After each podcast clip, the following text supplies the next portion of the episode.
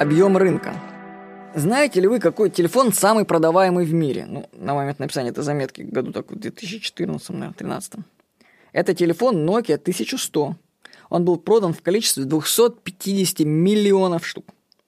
Большая часть продаж сделана в странах третьего мира, потому что этот телефон идеален для сельской местности. Он прост, защищен от влаги и пыли, зарядки хватает на 400 часов в режиме ожидания, бесценно там, где подключение к электричеству – это роскошь.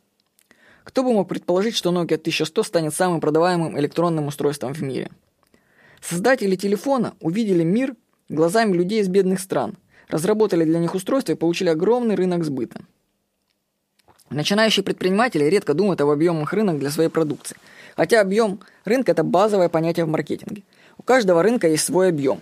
И выходя на него, важно понимать, на что ты рассчитываешь.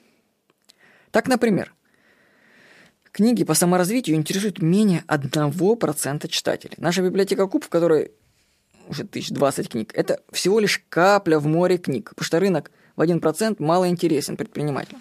Аналогично с рынком Mind Machine, который мы продаем. Он что в российском, что в мировом масштабе слишком мал. Только для ищущих.